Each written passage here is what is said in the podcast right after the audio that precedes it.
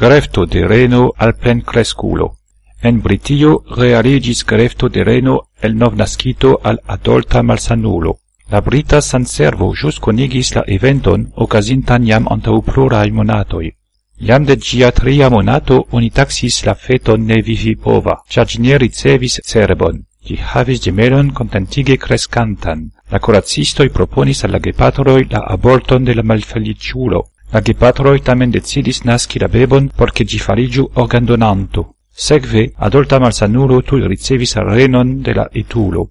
Gis nun, la organoin de sencervain mort nascitoi oni transdonis nur al infanoi pro la mallargiai vasculoi. Ci foie du malgrandai renoi estis transplantitai al adulta malsanulo. Dialisoi foie necessas, dum la renoi ancora une estas suffice crescintai. Origine ses centimetrai ili farigios pli grandai gis dectu centimetrai. Tamen maltranquiligas la ideo pri coracila bebo. Gepatroi nascu bebon porce gi sia vice permesu la pluvivon de aria persono. La patro ec declaras che lia infano mortis, sed vivis heroe, cae fierigas siain gepatroin.